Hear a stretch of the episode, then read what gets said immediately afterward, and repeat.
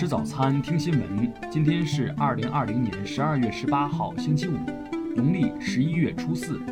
云盛在上海问候您，早安。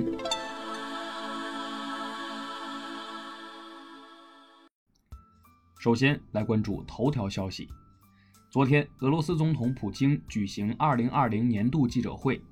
在被问及特朗普是否会寻求俄罗斯庇护时，普京表示，特朗普不需，因为美国有很多人支持他，有近百分之五十的美国人把票投给了他。早前，普京向拜登致贺电，祝贺拜登在美国总统选举中获胜。普京告诉拜登，他已经准备好与他交流和接触，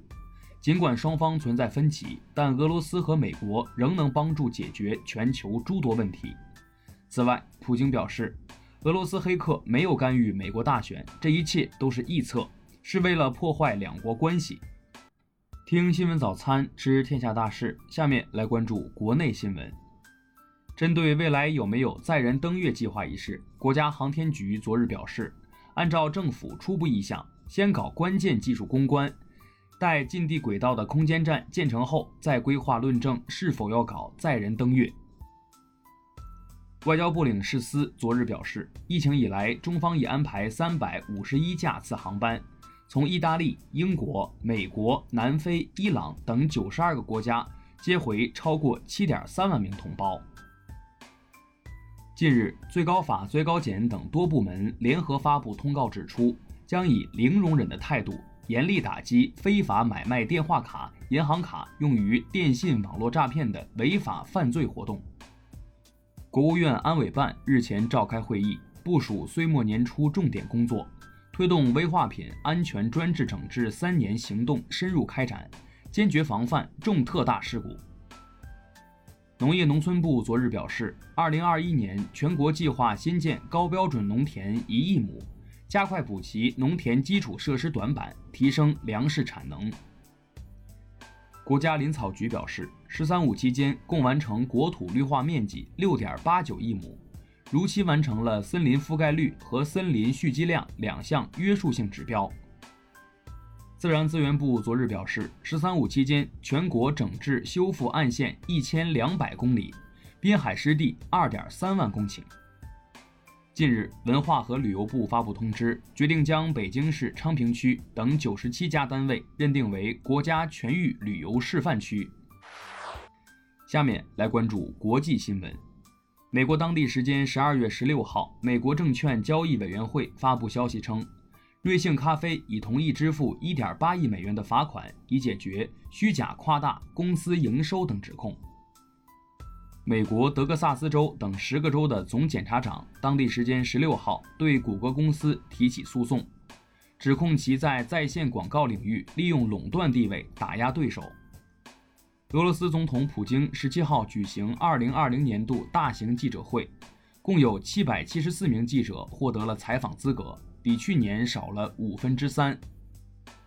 德国联邦政府十六号通过《信息技术安全法》修订草案。旨在进一步提高网络信息安全。日本警察厅有关专家十七号就弓箭枪使用发表报告，提议通过枪刀法加以管制，并对持有设定许可制。墨西哥议会众议院十五号通过法律修正案，对外国代理人在墨西哥的活动作出限制。外界认为这一修改主要针对美国执法部门人员。联合国拉加经委会十六号发布报告，预计拉美和加勒比地区经济今年萎缩百分之七点七，明年增长百分之三点七。在伊朗高级将领苏莱曼尼遇刺身亡近一年之际，当地时间十六号，伊朗最高领袖哈梅内伊重申将对此事进行报复。下面来关注社会民生新闻：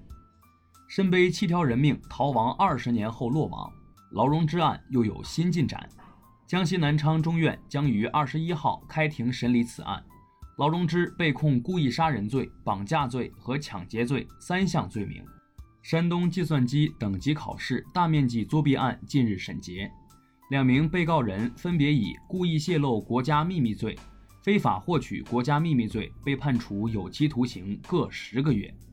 日前，一项对两千零四名育龄期女性进行的调查显示，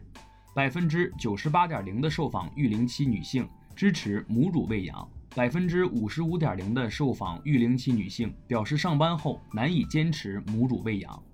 山西长治警方经过三个月的经营布控，斩断一条偷拍、买卖酒店不雅视频的黑灰产业链，抓获犯罪嫌疑人六名，缴获不雅视频一百多部。昨日上午，天津市高级人民法院对原审被告人杨松发故意杀人再审一案进行宣判，依法宣告杨松发无罪。最后来关注文化体育新闻。国家体育总局昨日透露，中国女排主教练郎平已完成续约手续，将继续带队至东京奥运会结束。世界体育仲裁法庭官方消息，俄罗斯的禁赛期由四年缩短为两年。但是俄罗斯仍然无法以国家名义参加下一届奥运会、冬奥会和世界杯。十七号消息，我国单独申报的太极拳被列入联合国科教文组织人类非物质文化遗产代表作名录。浙江宁波近日完成慈城东门村遗址考古挖掘，该遗址自河姆渡文化四期至明清时期几无间断，延续五千余年。以上就是今天新闻早餐的全部内容，咱们明天不见不散。